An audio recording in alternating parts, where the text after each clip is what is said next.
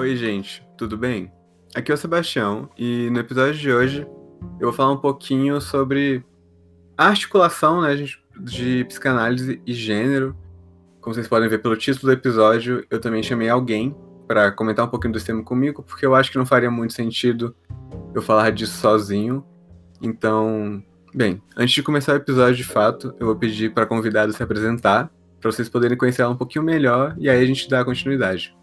Oi, gente, meu nome é Fernanda. Eu também sou estudante de psicologia, só que eu estudo no Centro Universitário de Brasília. Estou no sétimo semestre e atualmente eu me debruço muito sobre a área da psicanálise e sobre os estudos de gênero.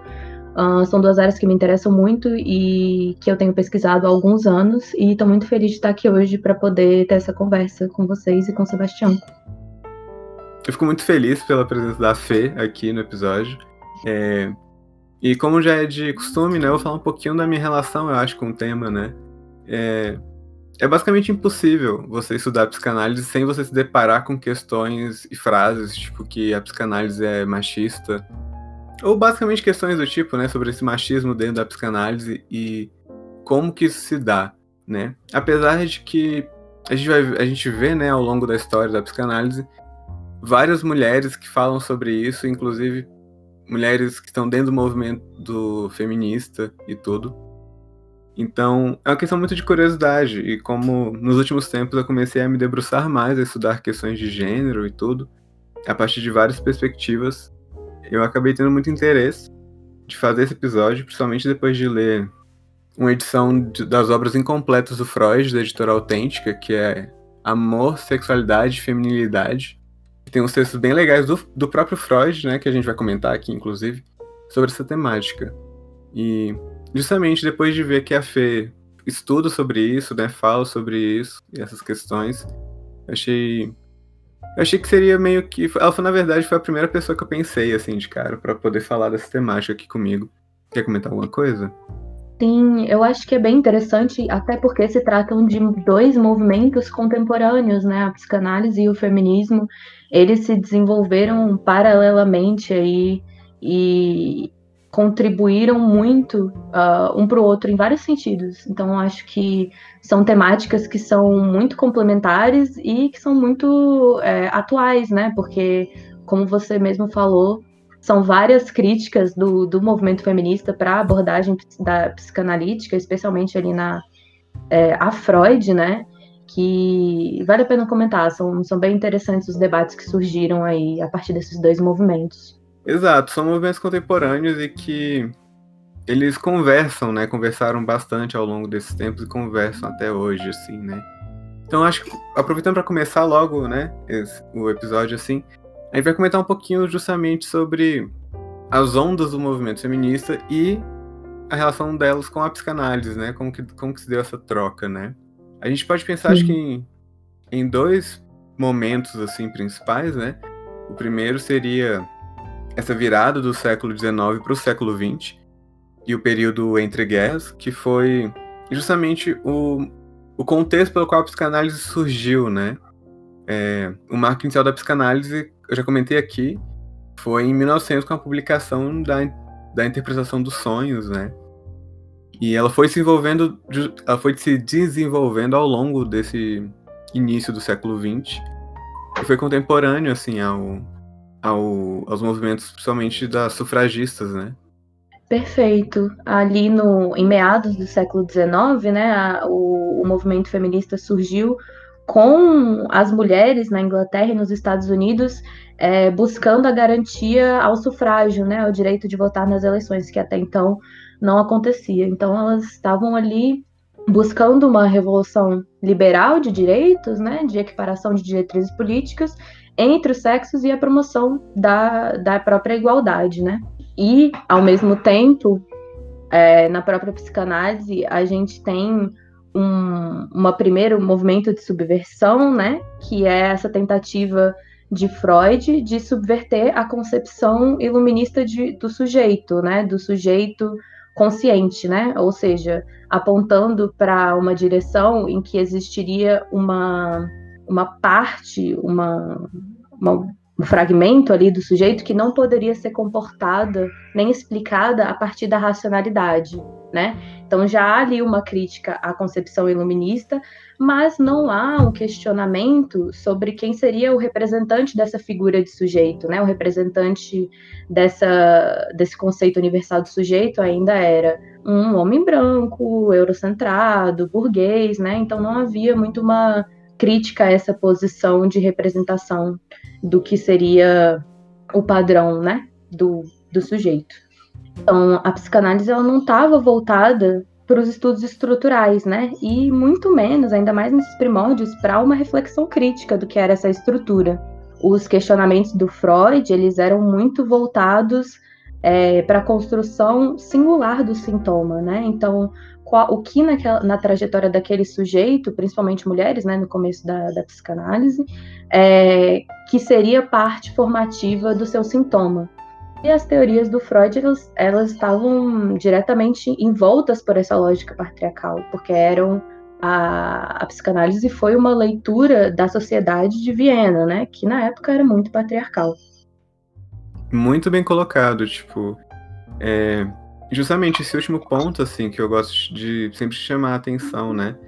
É, a psicanálise surgiu justamente dentro de um contexto muito específico, assim, né?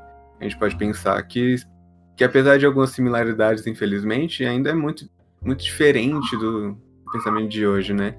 Então, a gente pensar talvez uma...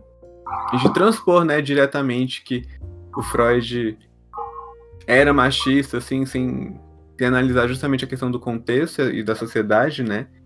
É um pouco complicado, porque eu, eu gosto de pensar justamente em uma questão que não é que a psicanálise está endossando esse tipo de, de, de, pensamento, né? Mas ela surgiu aquilo ali, então ela faz muito mais uma análise daquele momento, daquele contexto, né? Perfeito, eu acho que a gente não pode cair nessa cilada, né, de pensar que foi Freud que inventou o machismo ou alguma coisa assim, né?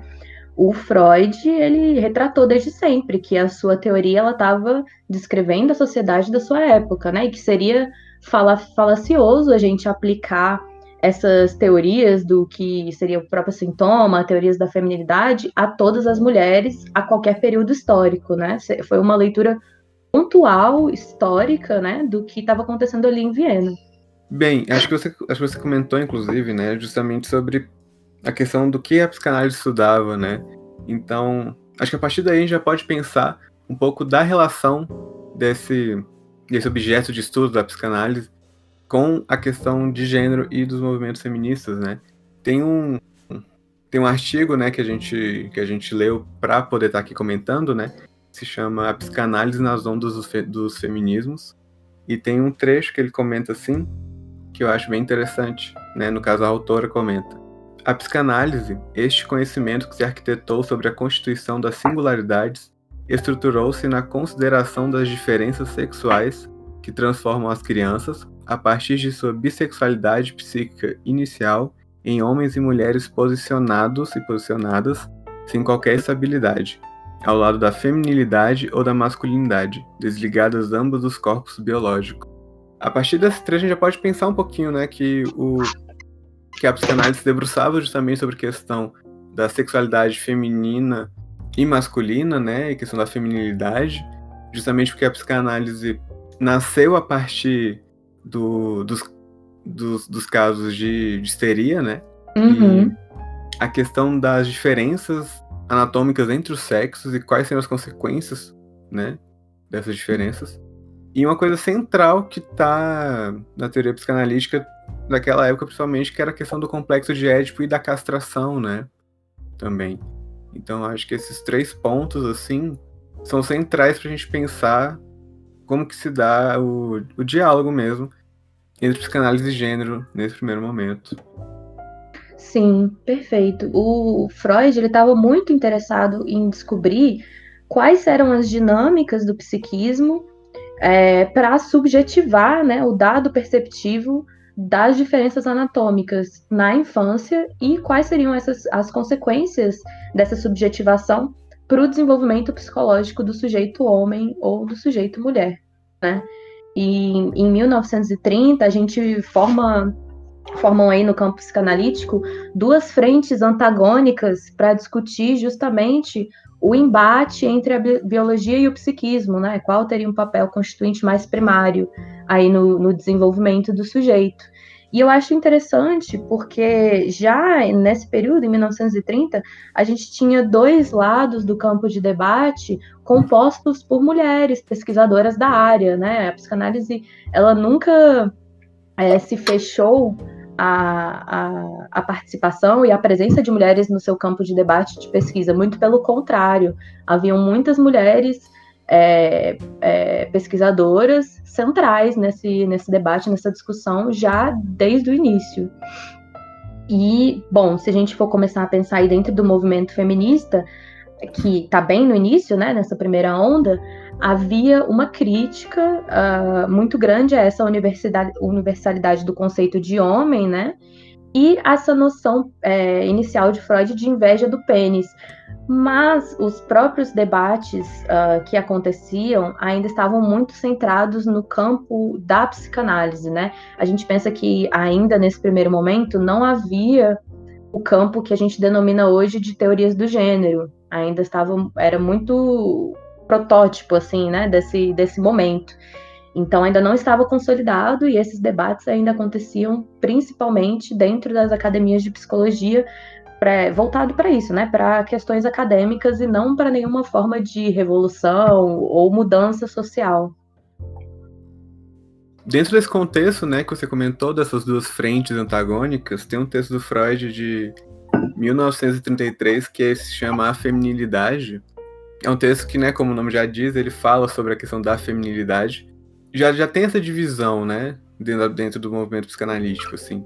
Ele faz menções a essas autoras que são antagônicas, né, à visão dele. Mas é um texto muito interessante para a gente pensar justamente, justamente isso, né. Tem alguns, alguns trechos muito legais desse texto, mas eu vou ler somente um e depois comentar de forma geral, assim. Corresponde à singularidade da psicanálise não querer descrever o que a mulher é. Isso seria para ela uma tarefa quase impossível de resolver, mas sim pesquisar como ela se torna mulher, como se desenvolve a partir da criança dotada de disposição bissexual, né?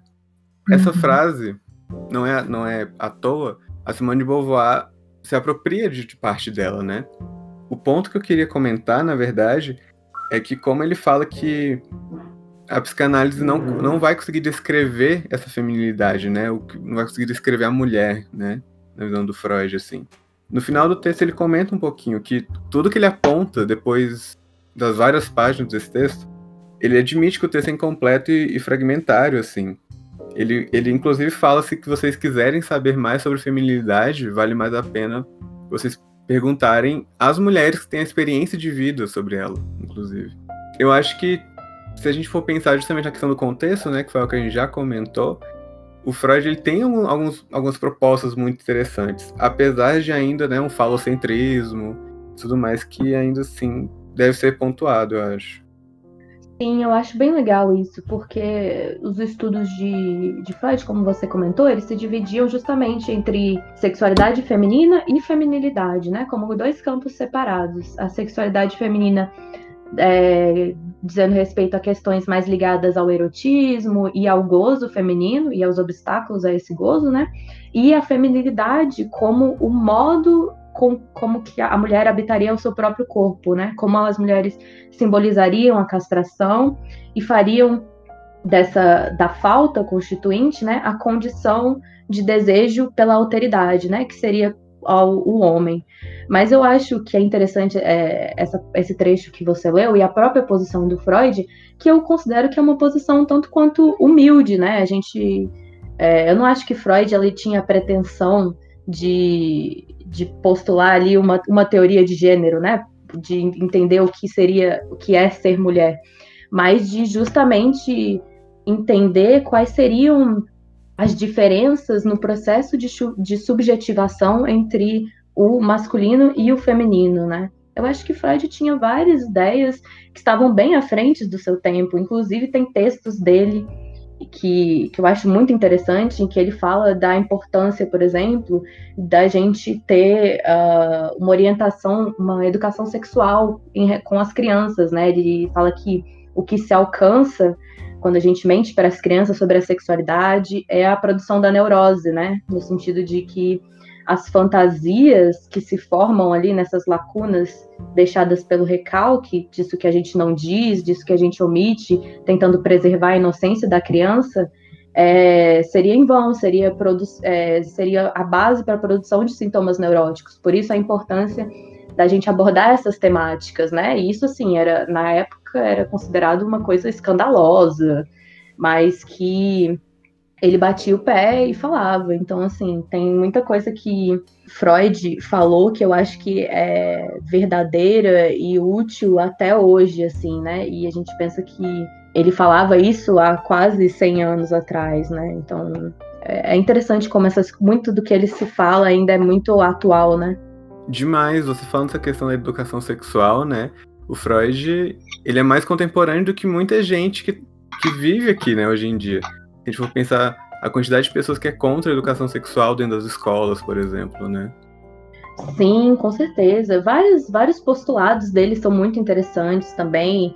Na, tem um momento dos estudos dele em que ele estuda homens e mulheres na casa dos 30 anos e tenta entender quais são as diferenças subjetivas ali da, entre os sexos naquela faixa etária, né? E ele vai falar que, o, que os casamentos no molde da época, eles eram poderiam estar sendo destruidores para os sonhos e para a libido das, das mulheres, né? Olha que, que para frente esse pensamento, né? Porque é, esse, esse molde de casamento da época é, esgotava não a libido ou a força né, das mulheres, mas a perspectiva dos destinos libidinais, né? Que naquele momento, naquela época, poderiam ser para duas coisas: maternidade ou amor conjugal, né? Essas eram as possibilidades libidinais para as mulheres da época dele. E ele dizia que isso era perceptível, assim, é que as mulheres eram mais rígidas psicologicamente, elas adoeciam de uma forma diferente, justamente porque haviam menos opções de descarga libidinal, né, de concentração de, de energia para essas mulheres. Também acho muito interessante isso. Sim, esse ponto mesmo é muito legal. Eu realmente só, só fui me tocar lendo, né? Desse, desse, posicionamento dele, que eu acho muito à frente realmente do, do momento que ele estava, né? Então, acho que de uma maneira geral, eu considero que o que o Freud sofreu, né, na verdade, tipo assim, os, os aspectos mais complicados, a gente pode dizer, e polêmicos dentro da, da sua obra, eu acho que são muito mais uma limitação da época mesmo, né? Uma limitação questão da, da moral, a questão cultural, questão até ideológica, assim, do contexto em que as obras deles foram escritas, né? E que ele estava inserido naquele contexto ali. Mas tem realmente muita coisa muito legal que a gente pode pegar até para hoje mesmo, como você disse. Eu acho que a gente pode passar, então, para a segunda, para segunda onda do, do movimento feminista, né? que começou ali em meados dos anos 50 até meados dos anos 90. Nessa época, Freud já havia falecido, né? Mas a psicanálise já estava concretizada ali, de certa forma, enquanto um campo do, de, do saber, mas continuava sempre numa perspectiva singular de, de análise e de construção teórica, né? Apesar de haver nesse momento debates mais constantes com o campo dos estudos de gênero que começa a é, se consolidar, né, com as feministas radicais que eram as feministas de segunda onda. Sim, exato. E é legal a gente ver, né, que a relação, justamente, né, entre os estudos de gênero e a psicanálise nesse momento é bem ambivalente, né? Assim, tem momentos de briga, mas tem momentos que, que de uma aproximação muito legal também. Sim, justamente. Nessa época que a gente vê e, e, essa mudança conceitual, porque justamente nesse, nesse momento eu não vou saber dizer o ano exatamente, mas que existe uma substituição da categoria mulher pela concepção de mulheres, né? Uma, uma categoria mais plural. E isso em função de uma demanda é, de, de movimentos como o movimento feminista, né? E essa gradativa consolidação dos estudos de gênero também vai dando um gás para o campo de debates, né? É, a gente pode pensar que 1949, que é quando a, Simone de Beauvoir ela vai lançar aí o volume de, o primeiro volume de O Segundo Sexo, né? Vamos contextualizar aqui rapidamente. Simone de Beauvoir era uma filósofa, né? Uma filósofa existencialista. É, ela concordava em alguns pontos com Freud, em alguns outros pontos ela falava que algumas, alguns postulados dele eram muito metafísicos, né? E, mas no próprio Segundo Sexo, ela tem uma, é, um capítulo que fala que ela aborda só a teoria freudiana e é, depois faz um, uma contraposição ali com o materialismo histórico dialético, que é bem interessante. E uma crítica dela que eu gosto muito, que eu acho que ainda é muito atual, é a crítica que ela faz ao viés de, de enigma e de mistério que a mulher tem na, no, na concepção psicanalista. Ela vai dizer que, na teoria freudiana, né, na verdade, a mulher ela tem um estatuto de outro, né, é, como uma posição que está para além da falta, certo? E aí é, ela vai dizer que enquanto a gente continuar é, posicionando a mulher como se ela fosse um outro, uma alteridade, ela não teria condição de aparecer como um semelhante social ao homem, certo? Então, isso estaria impedindo a mulher de entrar no campo social de igual para igual com os homens. Por isso a necessidade da gente desvelar esse caráter de mistério e de enigma uh, que a psicanálise proporia como uma condição da feminilidade. Muito bom, muito bom. Gostei muito que você falou justamente da Simone de Beauvoir, porque eu acho que, inclusive nesse, nesse momento da segunda onda, né, eu acho uma das autoras mais conhecidas, assim, justamente por conta dessa obra, O Segundo Sexo dela. Que inclusive tem, tem a frase do Freud, né, né, que eu comentei, né, que não se nasce mulher torna-se. E nesse momento eu acho muito legal a gente pensar justamente a reformulação que a psicanálise está passando também, né, porque, bem, se a gente for pensar justamente, né, na, até a década de 80, assim, década de 60, 70, final da década de 50, a gente tem basicamente, se não me engano, os, os seminários do, do, Lacan acontecendo, né? E justamente toda a reformulação que ele traz para dentro do campo psicanalítico, né? Gente já não fala mais pênis, assim, agora a gente fala de um falo. A gente não tá mais pensando agora no órgão genital, mas sim a gente tá pensando agora num objeto capaz de tamponar a falta, assim, né? É como se se perdesse um pouco dessa questão biológica, assim, que o Freud trazia de maneira muito forte. Mas muito acho que por causa também das das bases que ele tinha, né? O Lacan ele traz outras questões, ele traz a linguística, traz a antropologia assim de uma maneira muito mais forte para a psicanálise. Sim, perfeito. E ao mesmo tempo, a gente vê principalmente a partir da década de 70, várias autoras feministas, né? A gente pode pensar aí na, na Firestone, que escreveu Dialética do Sexo, e faz uma crítica às ideias de Freud, falando que elas poderiam ser melhor aproveitadas como metáforas ao invés de verdades literais. Isso é um pensamento muito interessante porque Lacan vai trabalhar muito em cima de, de metáforas também, né? Algumas outras escritoras da época, Kate Millett, que se escreveu a política sexual, também vai criticar essa perspectiva falocêntrica, né? Mas também vai concordar com aquilo que a gente já falou aqui antes, que a psicanálise ela não é uma prescrição para uma sociedade patriarcal, mas uma análise de uma sociedade patriarcal. E a Gail Rubin, que também foi uma teórica muito importante de segunda onda, que critica principalmente essa concepção do falo como um significante estrutural do psiquismo, né? Como o psiquismo se organizaria a partir da ausência ou da presença da função fálica. E aí ela vai dizer uma coisa que eu acho muito interessante uh, em um livro dela, que é que a psicanálise é uma teoria feminista manqué, manqué do francês despedaçado, perdido, né? Então, assim, que seria uma uma a psicanálise seria uma teoria feminista incompleta, no sentido de que é do interesse da psicanálise, assim como do feminismo, fornecer uma descrição pelo qual os, os mecanismos do sexo são divididos e deformados, né? E de como os bebês de natureza bissexual, como Freud dizia lá atrás, é, são transformados em meninos e meninas, né? Eu acho que essa é o, uma intersecção, uma intersecção fundamental entre essas duas áreas. Ambas essas áreas têm o interesse primordial de entender o que é isso, quais são os mecanismos, é, no caso da, do feminismo, mecanismos mais estruturais, né? Mas no caso da psicanálise, mecanismos de subjetivação que são responsáveis por aquilo que a gente tem de como gênero hoje. muito bem colocado. Eu queria comentar um, um, um trecho, agora não lembro a autora, eu acho que é a Millet que fala isso também. Mas, justamente, né, depois que ela comenta que, que a psicanálise se trata de uma análise né, de uma sociedade patriarcal, se não me engano, é ela que fala: se estamos interessados em compreender e recusar a opressão da mulher, não podemos dar ao luxo de negligenciá-la. Nisso ela está falando justamente que a gente não pode negligenciar justamente as análises né, que a psicanálise traz, as contribuições para entender justamente toda a questão dos mecanismos de violência e tudo mais que existe na sociedade, né?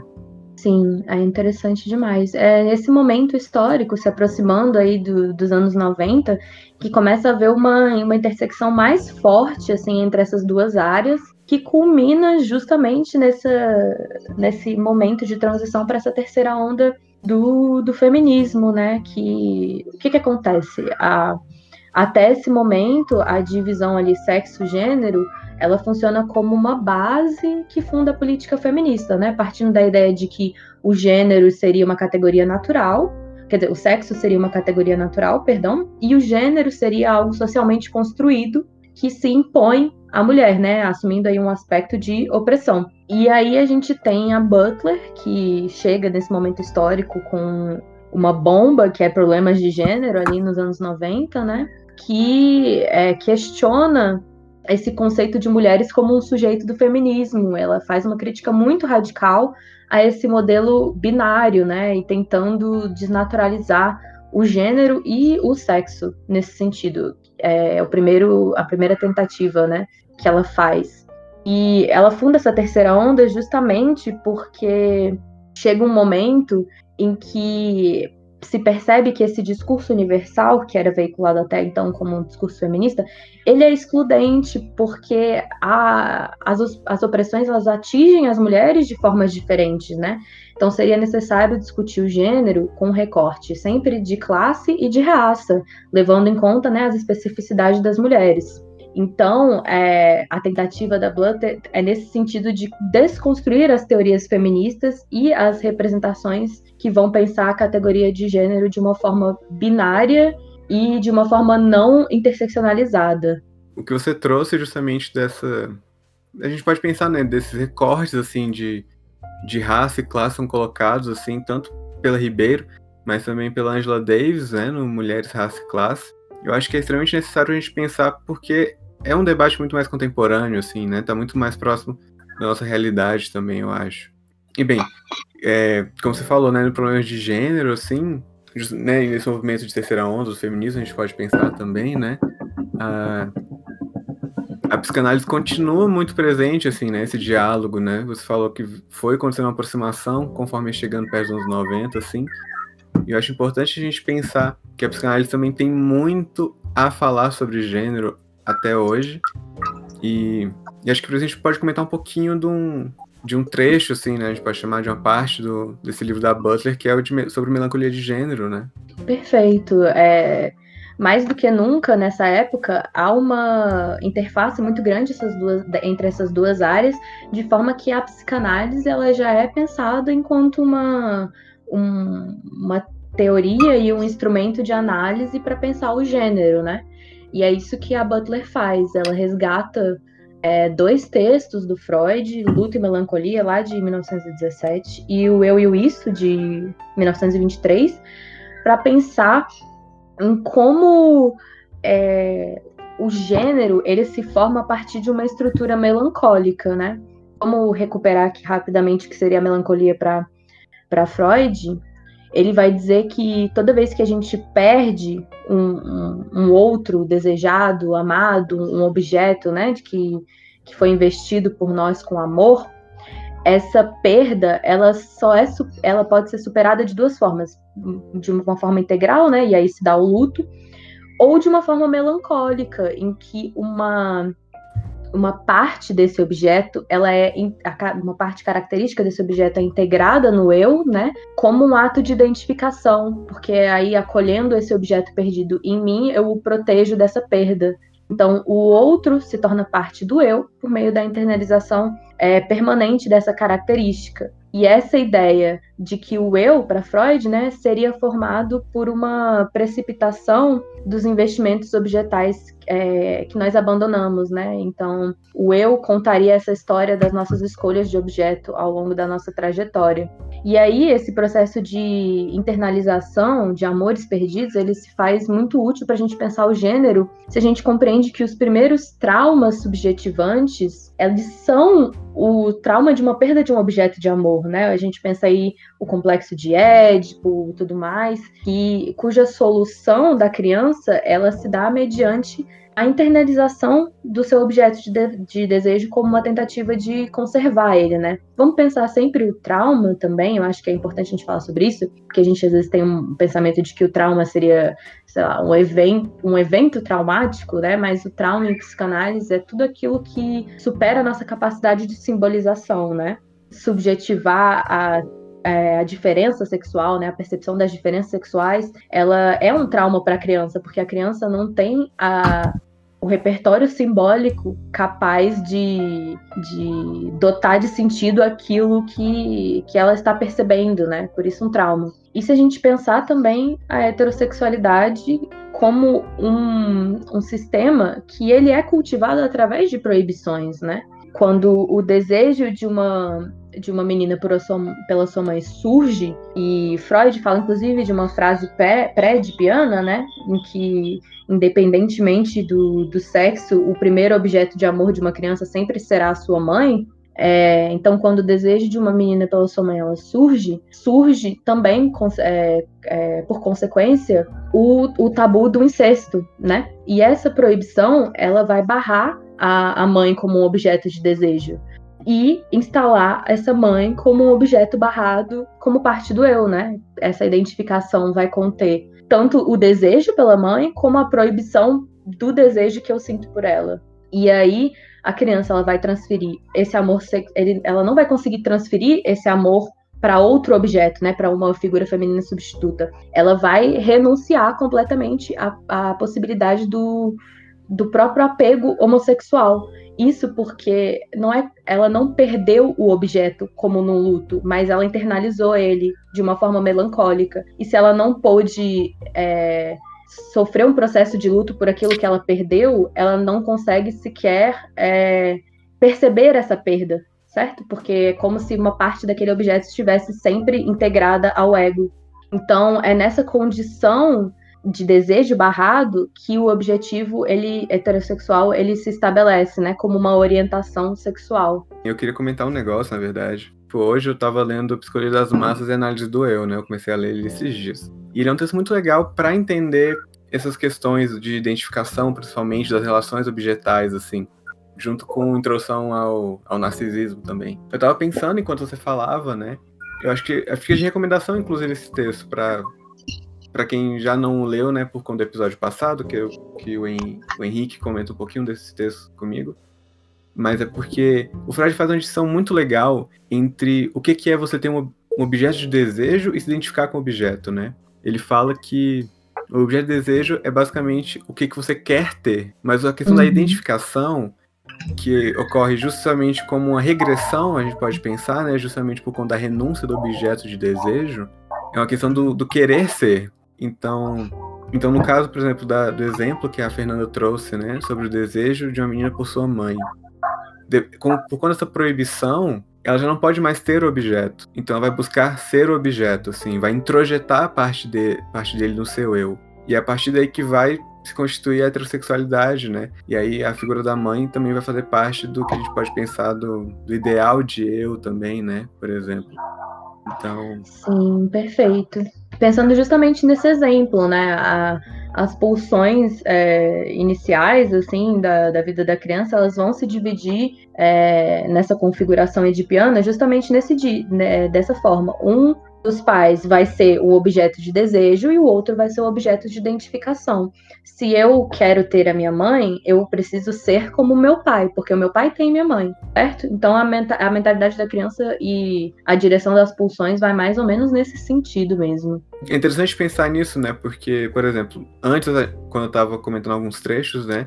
O Freud sempre trazia a questão da nossa disposição bissexual, né? Psíquica, assim. Mas que através de uma questão cultural, né, que começa justamente pela questão, por exemplo, do tabu, ocorre o que, o que a gente pode pensar, né, como uma predisposição heterossexual, assim, né, tipo, na verdade é muito mais cultural, assim, na verdade. A, influ a, influência, né, a gente pode pensar, na verdade, a influência do, da cultura, da moral cultural sobre a nossa sexualidade, assim, né, e sobre as nossas escolhas de objeto também. Sim, exato. As, essas predisposições, elas não são fatos sexuais primários do psiquismo de forma nenhuma, elas são efeitos de uma lei cultural assim, essa internalização de uma diretriz moral, seja ela o tabu do incesto ou essa heterossexualidade compulsória, ela, ela se dá em um nível micro ali no, no complexo de Édipo, mas ela é investida exteriormente por vários tabus sociais, né? Exato, exato. Eu acho que a gente pode pensar, né, também, como que na verdade, né, o que seria essa masculinidade e a feminilidade quanto a gente pensando justamente com essa questão da identificação com uma das figuras paternas, assim, como que elas consolidam através também da questão de um luto, assim, né? Na verdade, o nosso objeto de desejo vai se constituir primeiramente por conta de um luto, de uma melancolia que se instaura ali, né? Eu diria que de um luto renegado, porque é justamente essa impossibilidade de vivenciar o luto do objeto amado que causa esse retorno sobre o sujeito, né? Como uma identificação que integra ele em si mesmo. Se a gente for parar para pensar, o que vai fundar esse sujeito heterossexual é essa recusa de reconhecer um apego que um dia existiu, um apego homossexual, né? E, consequentemente, uma recusa de lastimar a sua perda e passar por um processo de luto, que seria o que deixar esse, essa identificação e esse objeto irem, né? De fato. Sim, exato. É muito legal a gente pensar essas questões, né? E eu acho que a gente pode pensar também até uma questão da idealização que ocorre, né? Desse, desse padrão de masculinidade e feminilidade que a gente tem, que é instaurado na gente, né? Sim, pois é. Perfeito. Ela, a Butler vai dizer justamente isso, que o feminino e o masculino, eles são ideais performativos, né? E esse caráter ideal é o que causa todas as nossas é, tentativas de serem homem, ser mulher, como imitações né? Porque ninguém está à altura de um ideal. Então todo, todos nós estamos tentando nos aproximar desse ideal do que é ser homem, do que é ser mulher. E isso é em si uma tentativa muito frustrante, não só porque esse é um padrão inalcançável, mas também porque exige abrir mão é, de vários objetos que não condizem com essa identificação, né? Acho isso muito muito doido e muito interessante para a gente pensar, porque o homem ele vai se tornar é, esse esse homem que ele nunca amou, que jamais lamentou perder, e a mulher hétero também ela vai se forma, vai se tornar esse essa mulher que ela nunca amou, né? Que ela jamais lamentou perder, no sentido de que é, nós estamos fadados nos tornarmos aquilo que nós desejamos e que não nos foi permitido desejar, né? Então, por que é, por, por que é tão absurdo e tão é, não sei, eu fico muito incomodada quando as pessoas elas falam, nossa, mas você é tão parecida com a sua mãe. E eu já ouvi de várias pessoas, né? Ah, você é a cara do seu pai, você tá igualzinho ao seu pai. Ou quando nós mesmos nos percebemos, né? Reproduzindo coisas que nossos pais fazem. E isso é muito nesse sentido, né? Nós internalizamos de alguma forma um projeto de, de identificação que ecoa nas nossas formas de desejar, nas formas de fazer as coisas, né? Isso é, fica muito claro. Nossa, demais, eu acho isso muito louco mesmo, assim. É, eu tô pegando uma matéria de psicanálise com crianças, né? E o que você falou me fez pensar num negócio aqui, né? Tipo, é toda essa questão, né, da identificação que ocorre com os nossos pais e a questão do desejo, né, e tudo, se dá por conta dessa estrutura edípica, né, que a gente pode pensar que se, que se dá na infância, né? E que essa estrutura já tá esperando a gente, né? Tipo, a gente nasce e já tem aquela estrutura ali pronta, né? E meio que e que vai botando inscrições na gente, vai tipo moldando a gente de certa forma. Eu acho isso muito louco. Sim, é, é doido mesmo, né? Porque é realmente um campo simbólico que antecipa a sua chegada no mundo, né? É, sei lá, a própria escolha dos pais sobre qual vai ser seu nome, as próprias projeções dos pais em cima das crianças, tudo isso é, não, não passa reto, né? Pelo contrário, atravessa a, a, nossa Constituição. A própria entrada no mundo cultural de, da linguagem, ela já é responsável por deslocar o desejo do seu significado original, né? Porque você vai pegar aquilo que é uma pulsão abstrata e atribuir a um, a um significante, né? O que e é, esse é o principal dever uh, dos pais na, na vida inicial da criança, aprender, ensinar a criança a nomear aquilo que ela deseja. O que é isso? Você tá com fome? Você tá, você quer ir ao banheiro? Você tá com dor de barriga? São os pais que vão inserindo esses significantes e ensinando a criança a identificar em si os seus desejos, né? Sim, muito legal pensar isso. Fica de recomendação um texto do Dunker, que chama O Nascimento do Sujeito dele, que ele escreveu em 2006, assim, é um texto muito legal que fala justamente sobre como que essa estrutura edípica, assim mesmo, e nos seus três tempos, né? Ele fala dos três tempos do complexo de Édipo, fazem, basicamente constituem a gente, né? E se relaciona, querendo ou não, com tudo isso que a gente falou, né? Pelo menos com partes. Sim, e falando de recomendações de leitura, né? Eu também recomendo super o livro da Butler, né? Que a gente já citou aqui, Problemas de Gênero. E um outro livro dela, que ela lançou mais recentemente, que se chama A Vida Psíquica do Poder que tem um capítulo que se chama Gênero Melancólico Identificação Recusada, que ela também vai tratar só sobre esse tema e que também é muito interessante, né? E que esse livro, esse livro mais recente dela, né, Vida Psíquica do Poder, já traz mais contribuições da psicanálise, é, né? Para a gente voltar aqui ao assunto principal do, do episódio, a interface que a psicanálise tem hoje com, com o feminismo e com o debate dos, do campo de gêneros no geral, é, é muito forte, apesar de ainda terem sofrerem várias críticas, é, várias é, investidas aí por meio do, do movimento feminista para é, dissolver a psicanálise como um campo do saber. Eu também entendo que existem muitas oportunidades de, de debate e crescimento para ambos os lados, né? Porque afinal das contas, é, como eu falei aqui um pouco antes, são duas, é, duas áreas do saber que, que buscam é, entender vários fenômenos que, cuja interface é muito presente. E como o próprio Freud é, salientava, o, os conceitos é, psicanalíticos, eles eram o, conceitos que serviam para aquela época. E eu acho que essa é a beleza do método psicanalítico. O poder de atualização dos conceitos por meio da clínica, né? Que é por onde chegam os sujeitos e por onde nós, como psicanalistas, futuros psicanalistas, no caso, né, somos é, responsáveis por escutar, a partir de uma escuta ética, né, o, o que está se manifestando ali como sintoma. Essa é a beleza da psicanálise, né? Ela não é uma teoria que está cristalizada, ela é uma teoria que está aí em prol de, das várias revoluções que acontecem na, na epistemologia e no campo social como um todo, a partir do momento em que mudam-se os fenômenos estruturais, é, mudam as demandas clínicas, porque no final das contas, o que chega na clínica é um sujeito que é atravessado por fenômenos estruturais. Isso muito bem, muito bem colocado, gostei muito do que você falou agora. É, indo na linha de indicações, né? Eu, fui comentando vários textos ao longo do, do, episódio. Eu vou comentar então só uma indicação que, inclusive, não nem li, mas eu acho que é relevante porque é citado nesse volume do Freud que eu comentei. Que, no caso, é citado no Pós-Fácil, né? Que é um livro da Maria Rita que se chama Deslocamentos do Feminino. Nesse livro, ela questiona um pouquinho as relações que se estabelecem entre a mulher, a posição feminina e a feminilidade na clínica psicanalítica. Acho que tem tudo a ver com o que a gente comentou, né, inclusive. E bem, o episódio está acabando. Antes de encerrar, você quer comentar alguma coisinha, Fernanda? Queria agradecer. Eu acho que esse tipo de bate-papo é o que faz é, as possibilidades de, de pensamento nesses dois campos fluírem, né?